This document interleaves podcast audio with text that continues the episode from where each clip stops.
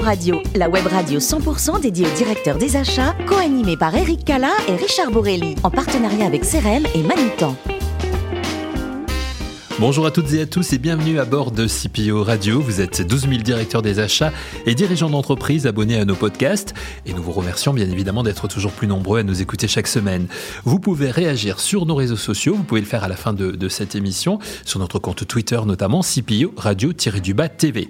Pour co-animer cette émission, fidèle au poste, Richard Borelli. Bonjour Richard. Bonjour Eric. Directeur général et pédagogique de l'Institut Albert Mansbridge.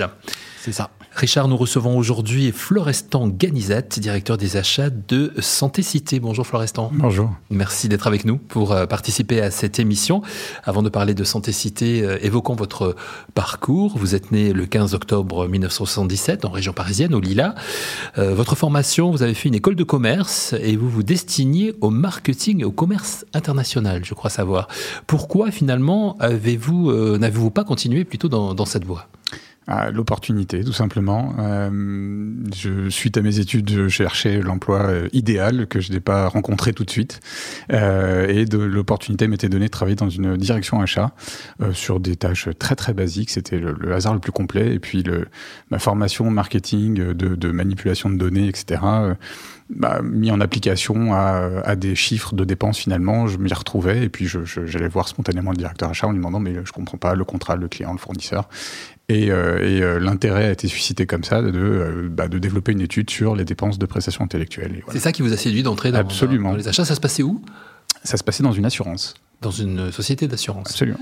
Donc euh, de là, en fait, vous allez repartir en formation finalement. C'est ça. Le directeur achat un jour me, me convoque en me disant bon l'étude l'étude arrive à sa fin, il euh, n'y a pas de possibilité d'embauche. Néanmoins le, le, le, profil est intéressant. Si le métier te plaît, Florestan, euh, voilà les formations qui existent. Euh, donc une convocation en bonne et due forme dans le bureau du directeur. Vous imaginez quand vous êtes tout jeune. Bon. et, et donc je suis reparti un an sur les bancs de l'école à Bordeaux. Voilà, au MAI de. Au MAI Bordeaux, exactement. Bordeaux. Euh, et ensuite, euh, ensuite. Euh, bah, c'est parti. Après, après c'est parti. Voilà, votre carrière euh, professionnelle commence chez, chez Suez Environnement. Non, chez Mercedes. Chez Mercedes d'abord. Ah, voilà, et ensuite Suez. Ouais, D'accord. Euh, alors, ça confirme votre décision quand même, ces premiers, ces premiers pas dans les achats finalement? Absolument. Oui, oui, complètement, complètement. après une expérience donc importante que vous vivez chez, chez Groupama, hein, pour pour faire la, la suite, c'est ça? Vous entrez dans le monde pharmaceutique via Brown Medical. Vous pouvez nous raconter un petit peu euh, comment, votre carrière a évolué justement? Alors, Brown Medical, le but c'était de, reprendre une, fonction achat qui, euh, était, euh, qui était naissante, qui était, euh, qui été éclatée sur un siège et plusieurs sites. Le but était de, bah, reprendre la main sur, ces achats-là et de, créer du lien, du lien entre les différents sites de production et le siège.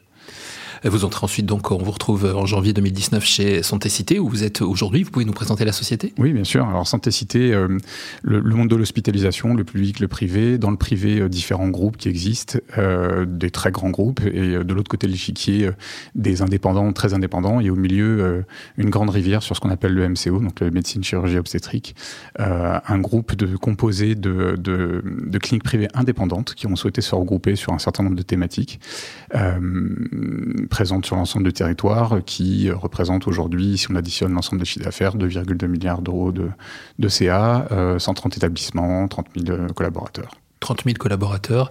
Et vous, au sein de votre service, combien de, de collaborateurs aux achats? Très léger. Euh, on est donc il y a le directeur achat, un acheteur, euh, à voir ensuite euh, un dispositif très léger qui travaille surtout en transversal de l'ensemble des cliniques, puisque les cliniques ont également des forces, des forces achats, que ce soit des acheteurs, des pharmaciens, des biomédicaux. Avant de donner la parole à Richard, c'est un milieu qui vous séduit, le, le milieu médical finalement Oui, médical, oui, oui absolument. Ouais. Ouais. Qui vous séduit pourquoi? Euh, le, La sensation d'être utile, la sensation d'être de, de, de, au plus proche de, de quelque chose qui, qui, qui, fait du sens pour moi. Euh, oui, c'est ça. Richard, Florestan entend vos questions maintenant. Florestan Ganizat, bonjour. Bonjour. Alors justement, vous nous parliez du sentiment d'être utile et, euh, et, de faire du sens. Euh, D'un autre côté, euh, votre secteur génère une nécessaire exigence dans la qualité des produits et dispositifs que vous fournissez aux cliniques. Et d'un autre côté, vous devez aussi concilier ça avec les enjeux classiques de toute fonction achat, la maîtrise des coûts, la fiabilité de la supply chain, etc. Comment vous arrivez à concilier ces deux exigences qui peuvent paraître contradictoires? Alors, vous avez complètement raison. Euh, Plusieurs points. La première, c'est le premier point, c'est que cette exigence, elle se, le, niveau se maintient du fait de, de est-ce qu'on soigne bien un patient ou pas. Donc si on ne soigne pas bien, le produit disparaît de toute manière. Euh, les, fournisseurs aujourd'hui, qu'on va considérer aussi comme des partenaires, sont de plus en plus en pointe de la technologie. C'est leur raison d'être d'ailleurs, c'est innover pour continuer à exister, prendre des parts de marché. Donc euh, évidemment, concilier, concilier les coûts et euh, la qualité du soin, c'est ce qu'on va appeler le rapport médico-économique, c'est ce qui va faire vivre une clinique. C'est donc le développement de son chiffre d'affaires, la maîtrise de ses coûts.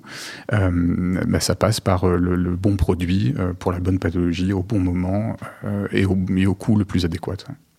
D'autant que les cliniques qui, forment Santé Cité sont de taille et d'organisation très différentes. Euh, ça, ça influe sur votre propre organisation et sur la manière de travailler avec elle Oui, ça influe, euh, dans le sens où euh, la philosophie de Santé Cité Achat, c'est vraiment de se dire on n'est pas fort ou faible sur toutes nos dépenses. pour exemple, si j'ai peu de, volume de chirurgie, de chirurgie ophtalmo, je dois, pouvoir bénéficier des cliniques qui ont de gros volumes. Par contre, si je suis très fort sur la cardiologie, je dois pouvoir protéger ceux qui, qui ont des volumes peut-être un peu plus faibles. Donc le but étant de consolider, de massifier euh, l'ensemble des volumes. Alors, les cliniques génèrent beaucoup de déchets, dont certains sont sensibles. Quelle est votre politique, vous, en matière de, RSE et plus particulièrement environnementale? Alors aujourd'hui, la politique RSE, elle reste à définir. Néanmoins, il y a des actions qui sont entreprises au sein de chaque établissement. Heureusement, ils ne nous ont pas attendus. Euh, euh, néanmoins, il y a quelque chose qui, euh, apparaît de plus en plus au sein des cliniques et dans la relation avec les, fournisseurs, c'est que la clinique hérite d'une charge environnementale. Donc elle ne produit pas, enfin son rôle c'est de, produire du soin, c'est de soigner des gens. néanmoins, elle hérite de cette charge, donc d'un dispositif médical ou d'une molécule qui va générer un déchet. Donc se pose aujourd'hui la question de finalement qui est le responsable? Plein de partenaires euh, ont, une maîtrise absolue de leurs moyens de production. Il n'empêche que, euh, donc quand on maîtrise euh, les rejets sur l'eau, l'air, les sols, etc., c'est très bien. Mais quand le produit est impactant pour l'environnement, il est impactant. Et aujourd'hui, c'est la clinique qui en hérite. Donc la question, c'est qu'est-ce qu'on en fait demain? Et alors justement, comment on fait remonter ça aux fournisseurs En quoi ceci est une contrainte ou au contraire une opportunité dans les négos que vous pouvez avoir au quotidien avec les fournisseurs? C'est clairement une contrainte aujourd'hui ou un poids, et c'est très clairement une opportunité pour demain, et notamment avec euh, le développement de tous les matériaux euh, euh, qui arrivent, qu'on peut imaginer. le secret, il va résider en un mot, c'est l'éco-conception. Comment est-ce que demain on a des produits qui sont acceptables pour le patient et qui sont éco-conçus? L'enjeu, il est là. Pour vous, ça, c'est la, la, grande évolution du monde des achats d'une manière générale et dans votre activité euh, plus particulièrement? Dans mon activité sur les dispositifs médicaux, euh, ça va, oui, très clairement. C'est un défi qu'il va falloir absolument relever. D'accord. Et, pour l'instant, votre équipe et vous, vous êtes prêts à relever ce défi? Alors nous, on va, on va inciter ça, on va demander, on va insuffler ça auprès de nos partenaires, on va les, on va les solliciter là-dessus, euh, bien entendu. Euh, malheureusement, on n'a pas la main sur leurs équipes euh, R&D, on aimerait bien. Je sais pas, remarque. Mais en tout cas, voilà, ils ont un vrai savoir-faire euh, et c'est à nous de leur retranscrire le besoin aussi du terrain de dire ok très bien le, la technologie est une chose cette technologie il faut qu'elle soit euh, respectueuse de, de, de l'impact que ça enfin faut qu'elle soit respectueuse et ne pas générer d'impact sur l'environnement. Alors sans trahir de, de secret euh, euh, vous seriez euh, sur quelle feuille de route euh, justement par rapport à ça?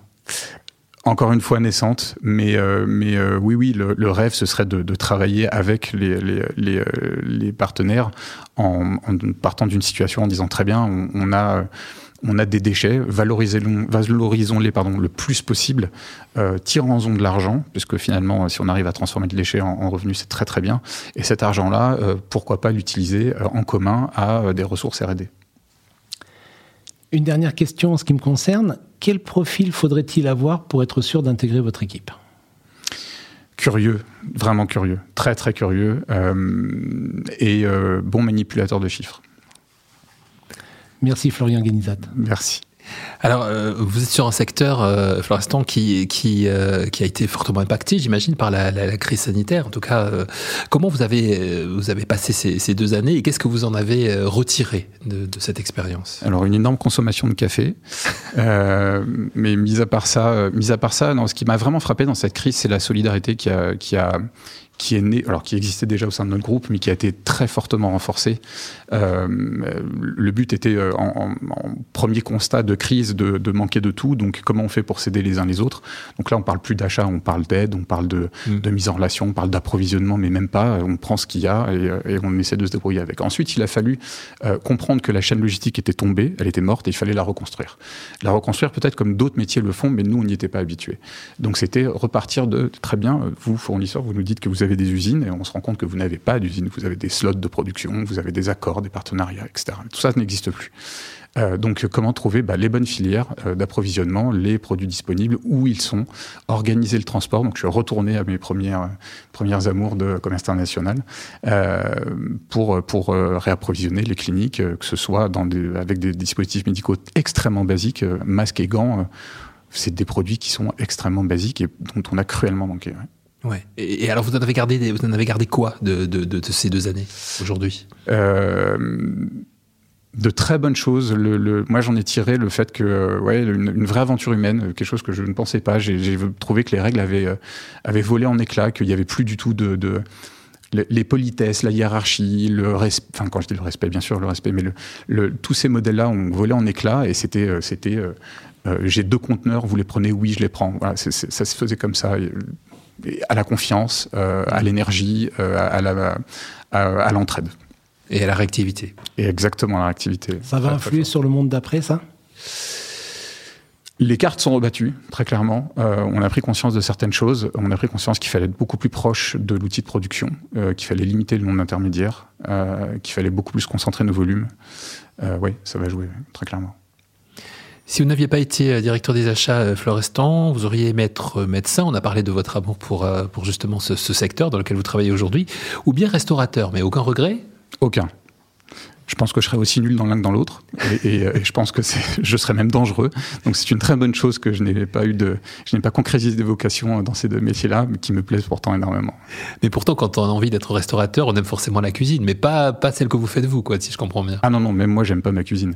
Euh, mais euh, non non, le, plaisir, le plaisir, pour moi la restauration, c'est vraiment le plaisir de partager, le plaisir d'avoir un moment et, euh, et pour avoir échangé avec des personnes de cultures différentes, c'est ce qui ressort, c'est vraiment, mais chez vous les Français, manger c'est un prétexte. Oui, mais c'est un bon prétexte. C'est un excellent.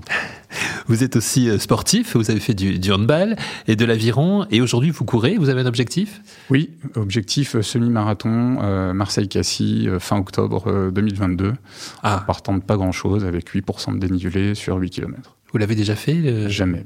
Jamais? Non. C'est une très très belle course, vous allez aimer beaucoup. Ouais. Euh, vous aimez, comme beaucoup de directeurs des achats, les voyages. Votre plus beau souvenir de voyage? Mon plus beau souvenir, alors je ne sais pas s'il est de très bon ton aujourd'hui, euh, mais ça reste quand même mon plus beau souvenir, c'est euh, mon voyage en Russie. Mes voyages en Russie. Avec peut-être plus une ville plus particulièrement, une, une région? Saint-Pétersbourg, j'ai beaucoup aimé Moscou. J'ai trouvé Saint-Pétersbourg très très très belle ville, très européenne. J'ai trouvé que Moscou était une ville très très russe dans lesquels il y a beaucoup d'histoires aussi, hein, de toute façon. Et vous êtes, euh, pour terminer, un passionné de jazz. Et là, vous avez un souvenir extraordinaire. Est-ce que vous pouvez nous raconter? Oui, euh, enfant, enfin enfant, euh, adolescent, j'ai eu l'opportunité d'aller voir un, un concert. Je savais absolument pas ce que j'allais voir avec un membre de ma famille, euh, euh ma marraine tout simplement, qui, euh, qui au Hollywood Bowl à Los Angeles, donc le, la salle de concert en plein dans la montagne. un concert au début, un pianiste brésilien, où j'écoutais d'une oreille assez distraite, et puis donne un coup de coude en disant c'est maintenant que ça commence. Et j'ai vu rentrer sur ses deux jambes la reine du jazz et la Fitzgerald. Et elle là, elle très dit la chanson de France Gall, ah on est scotché. Complètement scotché, complètement scotché. C'est un beau souvenir. C'est un excellent souvenir. Merci beaucoup. On a envie d'écouter du Ella Fitzgerald du coup euh, maintenant. Bah, j'invite nos auditeurs à, le faire. Euh, merci à vous, euh, Florestan. Merci, cher Richard.